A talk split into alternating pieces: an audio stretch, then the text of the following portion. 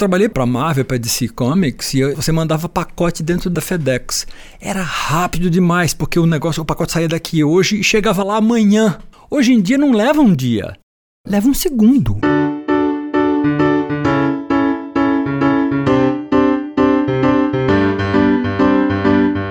Esse é o Por Trás da Nuvem, o programa que mostra as transformações causadas pela tecnologia digital nas nossas vidas e no trabalho em coisas tão normais quanto trabalhar com outras pessoas. Eu sou o Cris Dias e o Por Trás da Nuvem é uma iniciativa da Colecto, a ponte de tecnologia entre negócios e resultados. Para saber como a Colecto pode colocar o poder da tecnologia e da nuvem a favor do seu negócio, é só acessar colecto.com.br.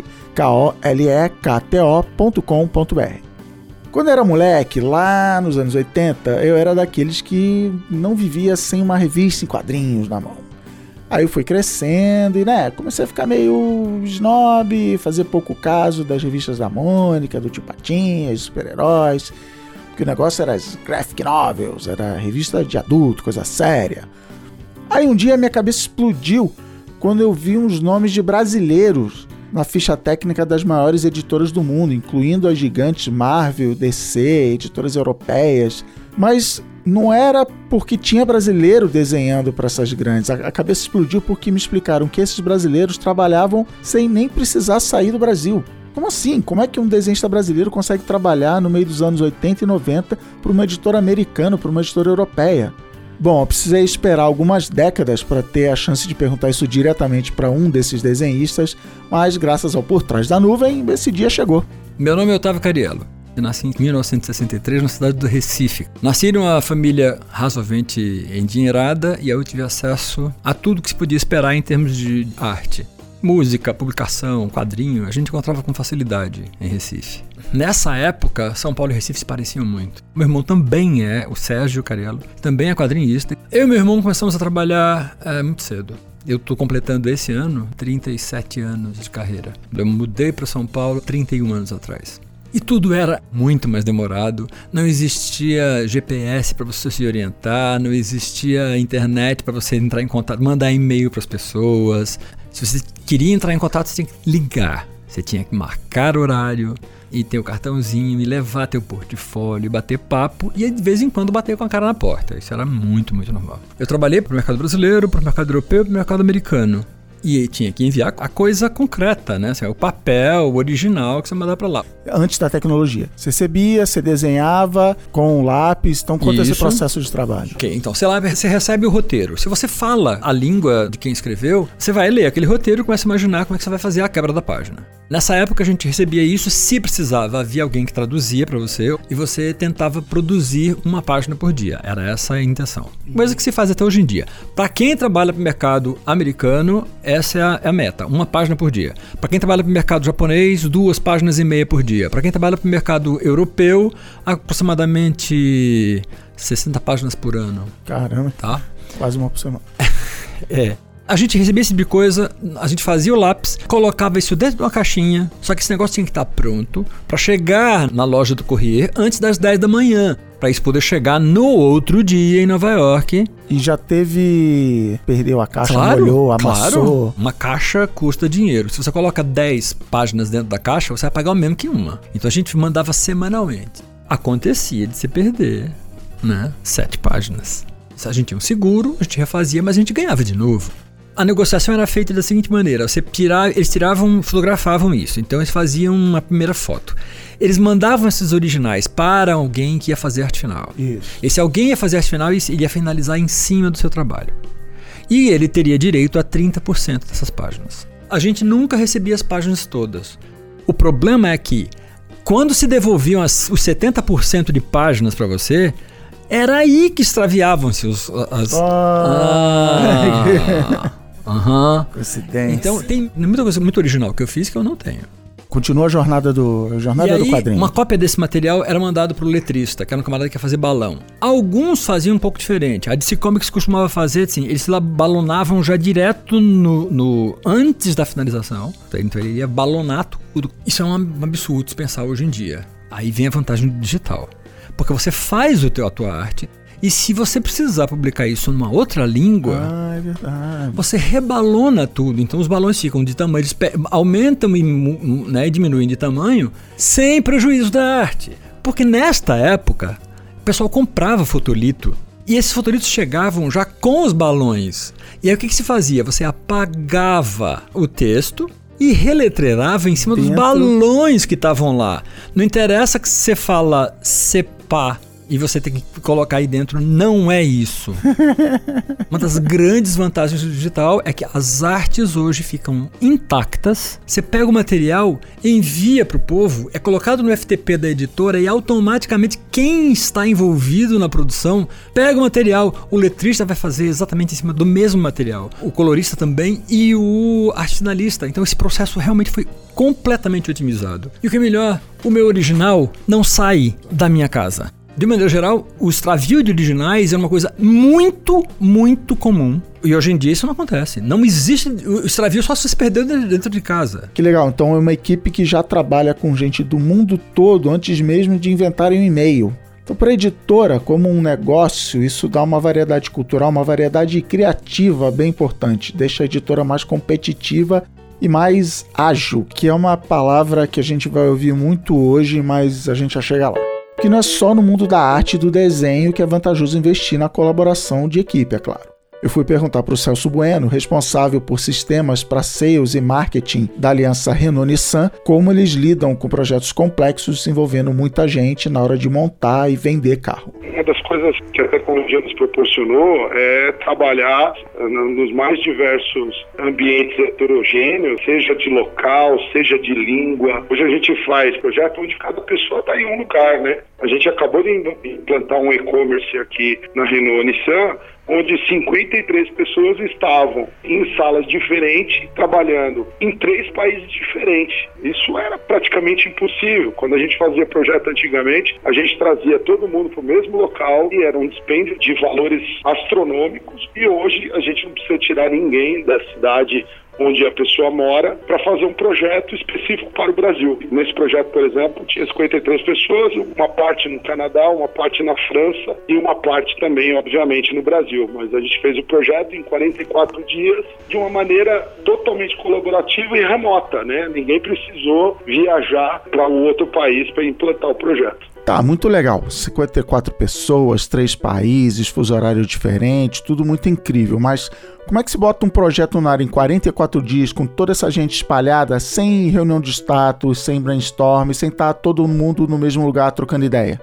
A resposta é mais do que só uma lista de aplicativos usados. É aí que vão entrar os tais métodos ágeis. O famoso método ágil, a metodologia Lean, que veio para justamente conseguir gerenciar o advento de times que trabalham de forma remota, mas de forma autônoma também. Houve um desafio enorme. Antigamente, principalmente em tecnologia, a gente tinha projetos, a gente tinha onde demorava ciclo um ano, dois anos. Eu, eu peguei um projeto em 2010, por exemplo, que eu tive que implantar e demorou três anos para implantar também, mais de 50 pessoas, e era fácil gerenciar o projeto, porque estava todo mundo ali, tinha um, um, prazo estendido, e hoje não é a tecnologia, mas o mundo está correndo muito rápido, e se você demorar para colocar, por exemplo, um produto no ar, se você demorar para lançar alguma coisa, uma indústria pequena ou uma startup, por exemplo, pode lançar aquilo usando cinco, seis pessoas num curto espaço de tempo, de semana, lançar um produto. Se por um lado a tecnologia trouxe essa dinâmica de você poder trabalhar de forma remota e produzir muito mais rápido,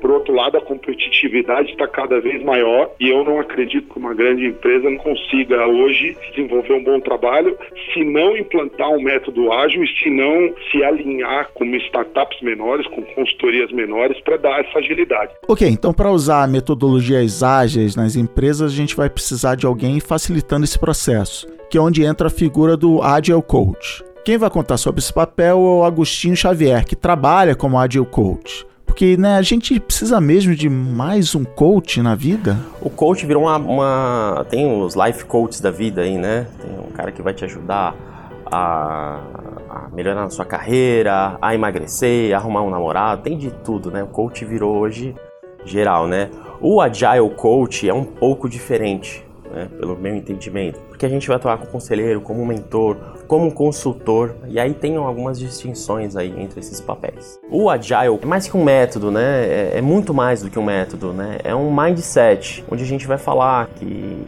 indivíduos são importantes, a colaboração com o cliente é importante, que a gente precisa responder às mudanças e não simplesmente seguir um plano.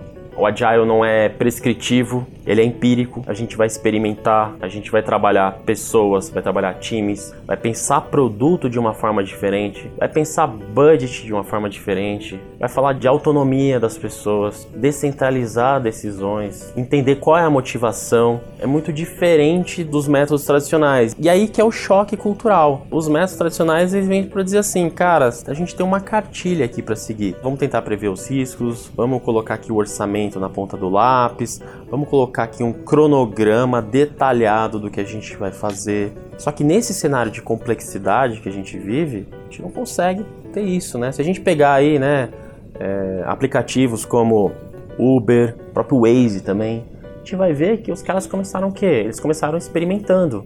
Eles não fizeram um grande aplicativo com todas as funcionalidades, porque na verdade eles estavam testando uma hipótese. Será que se eu lançar um aplicativo para as pessoas pedirem carro particular das suas casas para pagarem no cartão com um preço já mais ou menos determinado, será que isso vai dar certo? Cara, vamos, vamos tentar. O próprio Uber, é, no início não tinha a cor do carro, tinha a placa do carro, você não podia pagar com todas as bandeiras de cartão, você não podia pagar em dinheiro. Se a gente estivesse falando de um grande projeto tradicional, a gente ia entregar todo esse produto Uber lá no final, daqui um ano. No fundo é uma grande hipótese. E se a gente gastar todo esse um milhão e aí o mercado responde assim: não, cara, não, não vai dar muito certo isso aí não. Ninguém quer pedir táxi.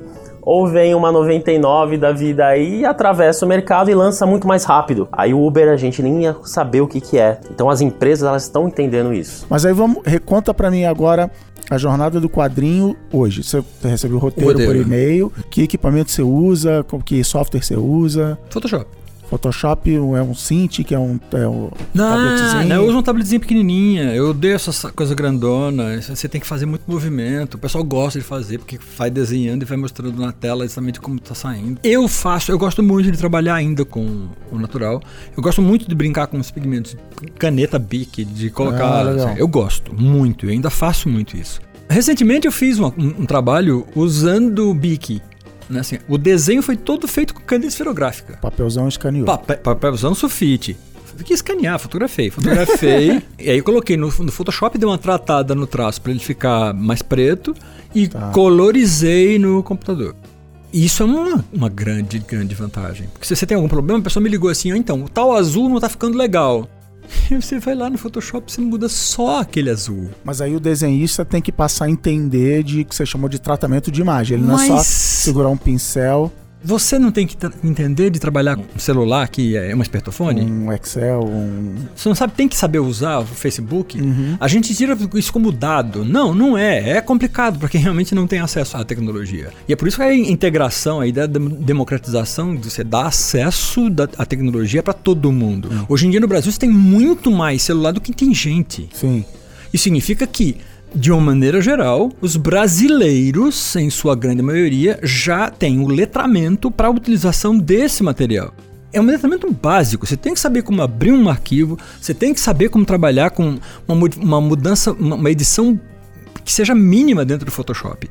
Mesmo o pessoal da velha guarda, todo mundo está usando. Ah, eu gosto de voltar e trabalhar no lá. Mas você vai ter que fotografar, vai ter que digitalizar, escanear, fotografar, fazer o que você achar mais bacana. Você vai ter que colocar isso na sua máquina para que você possa, através da sua máquina, pode ser seu espertofone, pode ser o. Né, assim, e você enviar isso para o resto do mundo. Tem várias coisas que eu faço diretamente no digital. Eu não tenho esboço mais no papel.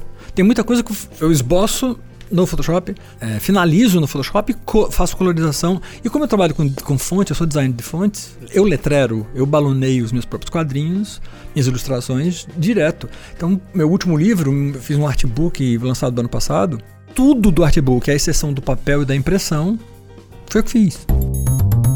A Colecto é a ponte de tecnologia para reduzir a distância entre o seu negócio e os resultados que você deseja para a sua empresa. E para viver essa transformação digital, a Colecto usa muito metodologias ágeis nos seus projetos com as maiores empresas do Brasil.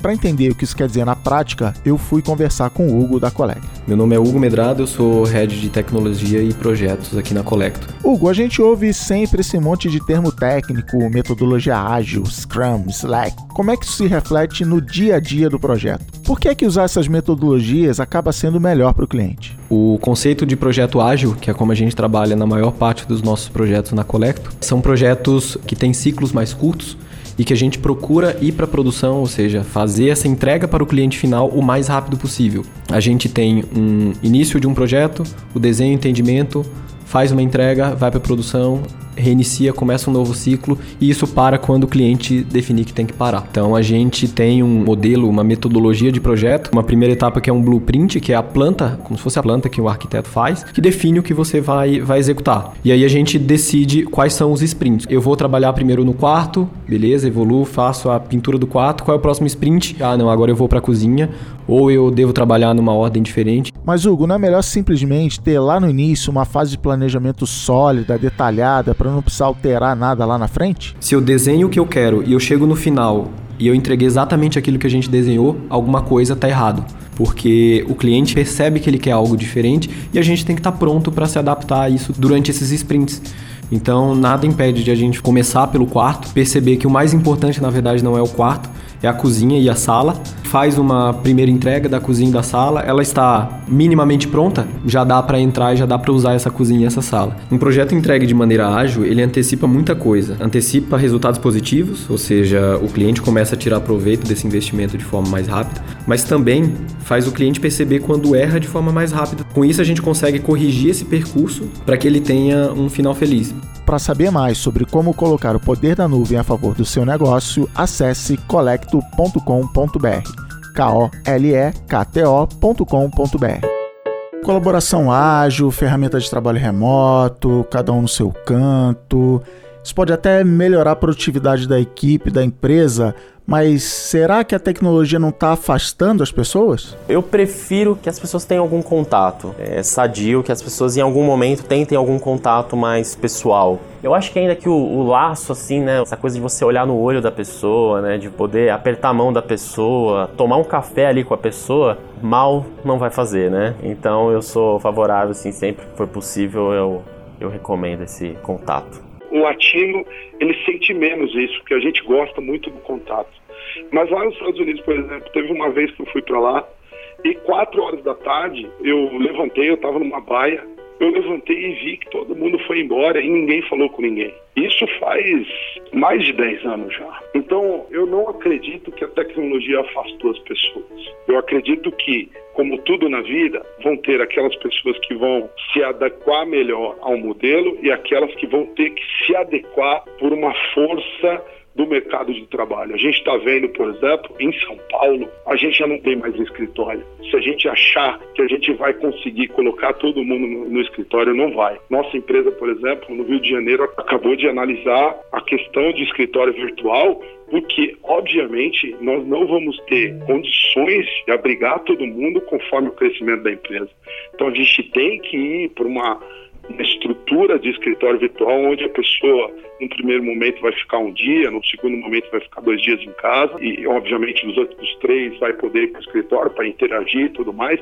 Mas eu acredito piamente, e a gente já vê isso aos montes, principalmente em consultorias de tecnologia, onde as pessoas se trabalham e nunca se viram e não é por conta da distância que não conhecem a vida do outro, não, não sabem o que está acontecendo. Eu acho que as pessoas que mais sentem, elas sentem porque justamente elas já não tinham isso quando trabalhavam junto. Legal, mas no fim o Celso acha assim que a gente precisa cultivar encontros periódicos, olho no olho, nem que seja em respeito a essa coisa latina que ele falou, que pode ser valorizada. Sim, eu acredito que sim, e eu também tenho visto isso em alguns lugares associações que a gente é, interage por webinários, por encontros virtuais, e aí uma vez por mês a gente está se encontrando para discutir um determinado tema de mercado. Por mais que as empresas sejam aquelas empresas que você pode trabalhar remotamente, eu acho que os encontros semanais, os encontros mensais, eles precisam existir até para que você possa também ter uma outra relação, não fica uma relação única e exclusiva dependente de tecnologia, né? dependente de, de internet, dependente do, da, das ferramentas de colaboração. De volta para o quadrinista, o Cariello, ele é um entusiasta da tecnologia para conectar pessoas. Ele já veio logo me perguntando sobre o fato de eu ser carioca e morar em São Paulo já tem um tempo. Sua família mora no Rio de Janeiro? Antes você veio morar em São Paulo e tinha essa distância de 600 quilômetros separando você do Rio de Janeiro e você só podia falar via telefone ou, ou mandando uma carta. Agora você pega o seu espertofone, você faz uma ligação e você vê a cara do que você está falando. Sim. Quando isso faz com que a tecnologia afaste as pessoas? Não é por causa da tecnologia, é porque elas têm os problemas delas. É verdade, a gente tem nossos problemas pessoais, profissionais. O que acontece é que tem um monte de novos negócios que só são possíveis porque as pessoas podem colaborar à distância. Pensa em quantas possibilidades isso traz. No mundo dos quadrinhos do Cariello, ele diz que o horizonte é bem promissor. A questão da tecnologia, ela facilitou vários processos e ela barateou muitos deles. Hoje em dia você consegue fazer seu, seu gibi, fazendo uma gráfica rápida, você coloca na internet, no, na sua mídia social, diz, tô, fiz meu quadrinho e tô vendendo por 10 reais cada. Porque você vai, vai fazer o teu gibizinho, ele vai custar 8 reais, você vende, tem uns 2 reaisinhos aí para você, né, assim, fazer juntar é, e começar a pensar em fazer o próximo. Isso era impossível 30 anos atrás.